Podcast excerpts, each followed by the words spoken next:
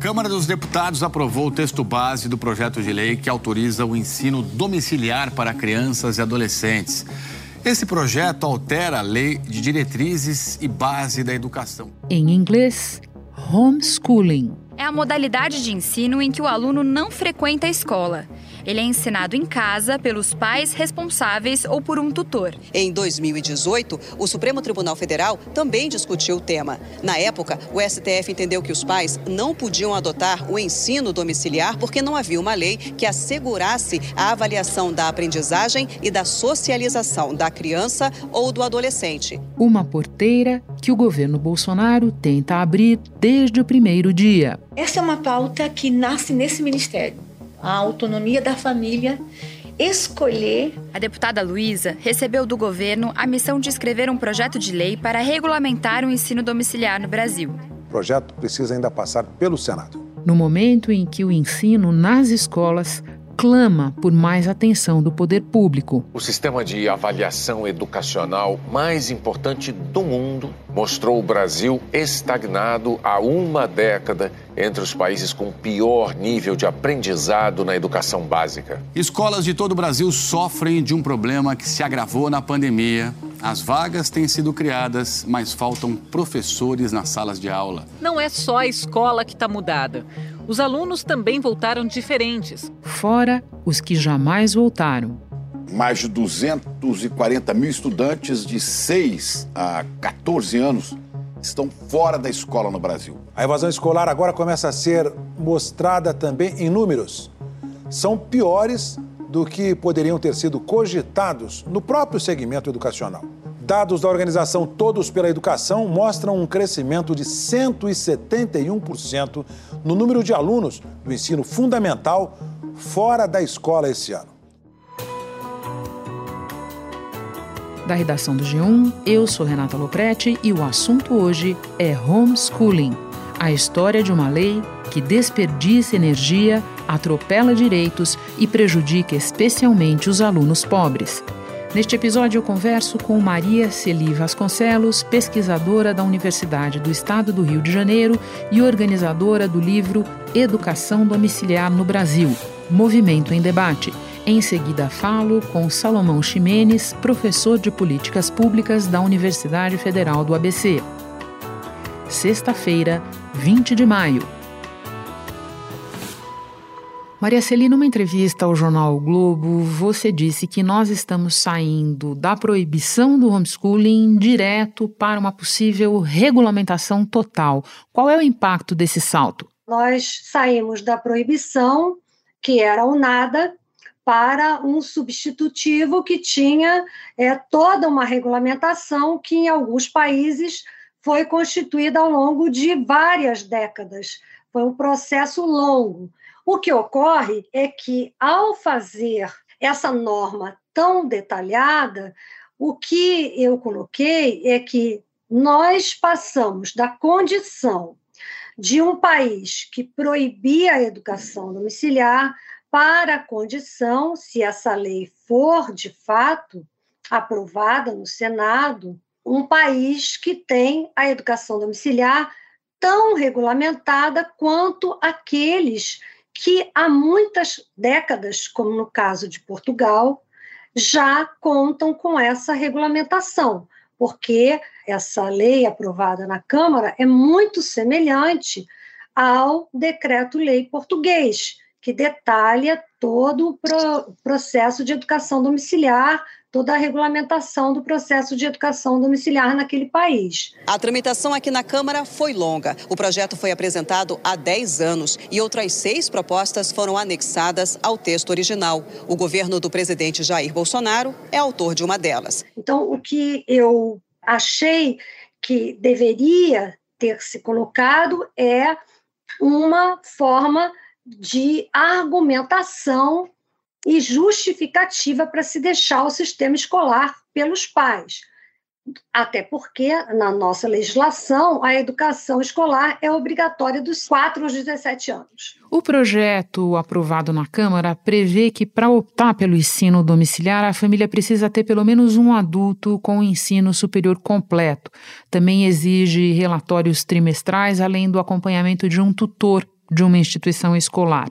Como é que você avalia a viabilidade dessas exigências do ponto de vista prático e como elas impactam as instituições de ensino? As pesquisas que nós desenvolvemos, elas demonstram que as famílias que, que já praticam a educação domiciliar, aquelas que estão lutando por essa modalidade, pela regulamentação, são famílias que os pais, não é, as mães já têm educação superior. Alguém na família tem educação superior. Então isso não vai causar é, nenhuma é, grande diferença do que já ocorre. Agora é, é claro que nessa tensão entre a aprovação, as restrições e as as exigências e aquilo que foi conseguido, é claro que há um, um, um confronto de, de, ideias, não é? Para alguns, a, o substitutivo é extremamente liberal, para outros é extremamente restritivo, dependendo da, do, do lado em que se, se vê. A educação brasileira tem muito a avançar com o homeschooling. São milhares de famílias que hoje já têm essa prática. Esse projeto não é prioridade, ele também aprofunda as desigualdades sociais. A pandemia demonstrou que o ensino em casa é mais difícil para aqueles que são mais pobres. Maria Celi, para terminar, você nos falou de perfil. O que mais você pode nos dizer a respeito das famílias, das características das famílias que costumam apoiar e demandar ensino domiciliar? As famílias que praticam a, a modalidade de educação domiciliar são muito variadas. Eu costumo dizer que colocar essas famílias como grupos religiosos e, e tomá-las no estereótipo é, de que pertenceriam a igrejas é algo que não, não, não fica de maneira nenhuma evidenciado em nenhuma pesquisa, a menos que se coloque isso dentro de um grupo, se pesquise um, um grupo específico. Na verdade, o que nós temos são condições e circunstâncias bastante variadas em relação ao perfil dessas famílias. Elas tanto pertencem a grupos religiosos, como são influenciadas dentro de, de comunidades, como são é, famílias que optaram pela educação domiciliar a partir de condições econômicas, o que aparece sobremaneira, condições circunstanciais, famílias que estão em, em, locais onde elas não podem ter acesso, ou porque viajam constantemente, ou porque os pais têm uma alta rotatividade de locais onde estão residindo, famílias que passaram por questões é, de problemas com a, com a escolarização dos filhos, bullying e outro tipo de, de problema em relação à escola, famílias que têm é, estilos de vida alternativos. Maria Celi, muito obrigada pelas informações. Bom trabalho para você. Obrigada a você, Renata. Espera um instante que eu já volto para conversar com Salomão Ximenes.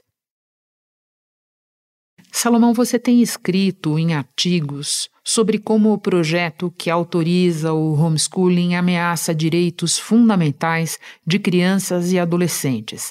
Pode nos explicar quais direitos e como eles são desmontados pelo projeto? Esse projeto aprovado pela Câmara dos Deputados ameaça gravemente alguns dos pilares fundamentais do direito à educação no Brasil. Se ataca dois pilares nesse projeto de lei é, fundamentais do direito à educação. O primeiro pilar, e isso é muito emblemático, o projeto ele modifica ah, o artigo 1 da LDB, que é a principal lei é, da educação nacional. Então, ele coloca na vitrine da educação nacional, na prática, Renata, é, em condições de igualdade, isso é um absurdo, é, do, dois caminhos, ou seja, é quase que tanto faz é, do ponto de vista legal, caso esse projeto seja aprovado, o estudante frequentar a escola ou estudar em casa. Os estudantes precisam estar vinculados a uma escola e passar por avaliações anuais.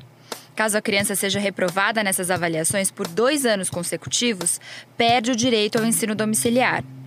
Ao menos um dos pais deve ter ensino superior completo e ambos não podem ter antecedentes criminais. O Conselho Tutelar deve fiscalizar as atividades regularmente. O ensino deve obedecer à Base Nacional Comum Curricular e a convivência com pessoas de fora da família deve ser garantida. E um outro fundamento atacado gravemente é o direito de crianças e adolescentes, o direito autônomo, é, a gente fala em direito indisponível, universal, de frequentar uma escola como direito próprio da criança e do adolescente e não um direito de seus pais ou responsáveis. É, ao aprovar esse projeto, se cria uma regra geral é, que praticamente qualquer pai que cumpra requisitos bastante amplos colocados neste projeto pode livremente optar por levar ou não seus filhos para a escola. Esse é um ataque, assim, do ponto de vista da construção do direito à educação no Brasil, nosso desafio histórico, ainda incompleto, é, de universalizar o acesso à creche, à escola é, no país, é um ataque de uma profundidade que sequer, caso esse projeto seja aprovado, nós temos, neste momento, condição de mensurar é, os impactos é, no futuro da educação brasileira. Salomão, eu acho que é uma boa hora para lembrar, até porque ajuda a explicar a tua preocupação, que o Brasil demorou para conquistar a duras penas a universalização do ensino básico. Pode explicar como é que isso fica ameaçado pelo projeto? É, apesar do direito à educação né, estar declarado do ponto de vista formal no Brasil, é, desde a década de 30, pelo menos, é só em 88, com a Constituição, e sobretudo com o Estatuto da Criança e do Adolescente, o ECA, em 1990, que nós, de fato, passamos, enquanto país e conjunto de instituições, a levar a sério o desafio de assegurar o acesso à escola a todas as crianças e adolescentes. E é só a partir da virada do século 20 para o 21 que o Brasil alcança o que a gente chama de quase universalização. Sequer nós universalizamos. Em 2021, foram registradas 46 milhões e 700 mil matrículas nas mais de 178 mil escolas públicas e particulares do ensino básico, que inclui a educação infantil e os ensinos fundamental e médio. O número é 1,3% menor do que o registrado em 2020. Mas uma quase universalização do acesso ao ensino fundamental da população de 6 a 14 anos de idade. É preciso lembrar, por exemplo, uma população que será muito afetada caso a educação domiciliar seja aprovada, a população de estudantes com deficiência, é, que boa parte ainda não frequenta as escolas. Né? Mas nós não, não, sequer estou falando de, da educação infantil, por exemplo, a creche, a pré-escola. Não estou falando sequer do desafio enorme de alcançar a universalização e a ampliação do acesso ao ensino médio, em que nós temos Sim. ainda parcelas da população é, fora, ou seja, praticamente um terço dos estudantes de classes populares fora da escola, é, com mais de 15 anos. Então, é, é só a partir da afirmação desse direito, esse é um ponto importante, que o, o país passa a levar a sério é, o conjunto de instituições a necessidade de políticas públicas que assegurem vaga para todos. E se quer concluirmos essa tarefa, né, já se propõe uma flexibilização praticamente absoluta dos pressupostos desse direito. Isso traz uma preocupação, de fato, enorme sobre eh, as consequências disso quando olhamos para o conjunto das políticas educacionais e para a prioridade que o país ainda deve para a educação pública. Para além dessas questões, que já são por si muito importantes, você tem notado que esse projeto é uma espécie de bomba fiscal financeira para estados e municípios. De que maneira? É, o projeto, ele, é, de forma sinuosa até, ele silencia sobre os seus custos e os seus desafios de implementação, porque o que ele faz é regulamentar o homeschooling e, é, aqui a expressão ela não é exagerada, empurra para os estados e municípios a responsabilidade de regulamentar e implementar esta nova modalidade que está sendo criada na legislação nacional, fazendo de conta que não vai ter nenhum tipo de consequência, inclusive em termos financeiros, mas isso não é verdade. Ou seja, se nós olharmos como funciona o sistema de ensino, quando o projeto obriga, por exemplo, que haja física, o projeto passa a tratar cada residência em que há um estudante inscrito no homeschooling como se fosse uma escola, uma espécie de escola domiciliar, que deveria receber uma fiscalização por parte do poder público. Então se cria toda uma ficção de regulamentação, uma ficção é, de fiscalização que, de um lado, se for implementada de fato por estados e municípios, trará um ônus gigantesco do ponto de vista administrativo e financeiro, e de outro lado, fica parecendo que é uma coisa para inglês ver, ou seja, para fazer de conta que haverá uma fiscalização. É importante dizer também, Renata, que não à toa as principais entidades que, que representam os secretários de educação, por exemplo, a União Nacional dos Dirigentes Municipais de Educação, ou os secretários estaduais de educação, essas entidades são contrárias à regulamentação do homeschooling, ou seja, é, cabe aos estados e municípios implementar a modalidade, mas os estados e os municípios dizem de antemão que são contrários a esta, a esta medida, que não é prioridade, que ela é nociva para todo o desafio histórico de construção da educação brasileira. E as entidades que fiscalizam também dizem que são contra. O Ministério Público, que deverá fiscalizar o homeschooling caso ele seja aprovado, os conselhos tutelares também já se manifestaram, é, praticamente todas as entidades do campo da educação, mais de 400 entidades lançaram um manifesto ontem contrárias à aprovação deste projeto. Está muito claro que essa é uma pauta 100% ideológica e 0% pedagógica.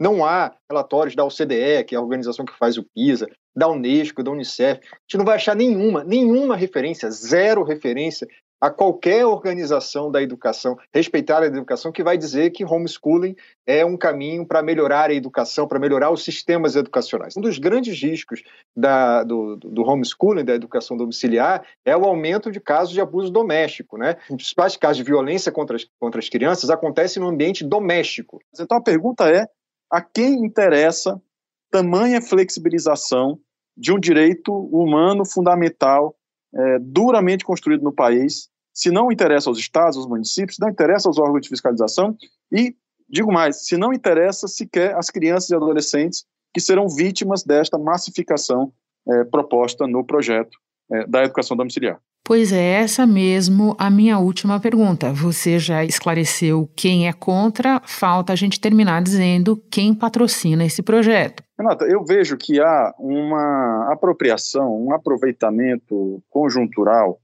de uma agenda que precisamos reconhecer que é, é de longa duração, que é histórica, dessas famílias que praticam o homeschooling de forma ilegal, inclusive, que tem é, se debatido em questões judiciais, enfim, é, essa demanda bastante pontual, ela é apropriada pelo governo Bolsonaro, claramente, a partir de 2019. Não é à toa que esta é a única pauta anunciada ao longo de todos esses anos como pauta prioritária para a educação no, no Legislativo Federal, por parte do governo federal, ela é apropriada é, pelo governo Bolsonaro para promover um ataque frontal a alguns pressupostos é, da educação pública como a imprescindibilidade da escola e dos profissionais da educação e também a promoção de uma ideologia de que a família, né, ou seja, o espaço privado, o espaço da religião, são substitutos equivalentes da educação pública escolar. Esta é uma visão absolutamente reacionária, é, conservadora, que carrega um projeto é, é de desconstrução de um conjunto de direitos fundamentais é, duramente conquistados no país. Salomão, muito obrigada pela conversa, nos ajudou muito a entender. Bom trabalho para você. Obrigado. Este foi o assunto podcast diário disponível no G1, no Globoplay ou na sua plataforma de áudio preferida. Vale a pena seguir o podcast na Amazon ou no Spotify, assinar no Apple Podcasts, se inscrever no Google Podcasts ou no Castbox e favoritar na Deezer. Assim você recebe uma notificação sempre que tiver novo episódio. Comigo na equipe do assunto estão Mônica Mariotti, Isabel Seta, Tiago Aguiar, Gabriel de Campos, Luiz Felipe Silva, Tiago Kazuroski, Gustavo Honório e Etos Kleiter. Eu sou Renata Loprete e fico por aqui. Até o próximo assunto.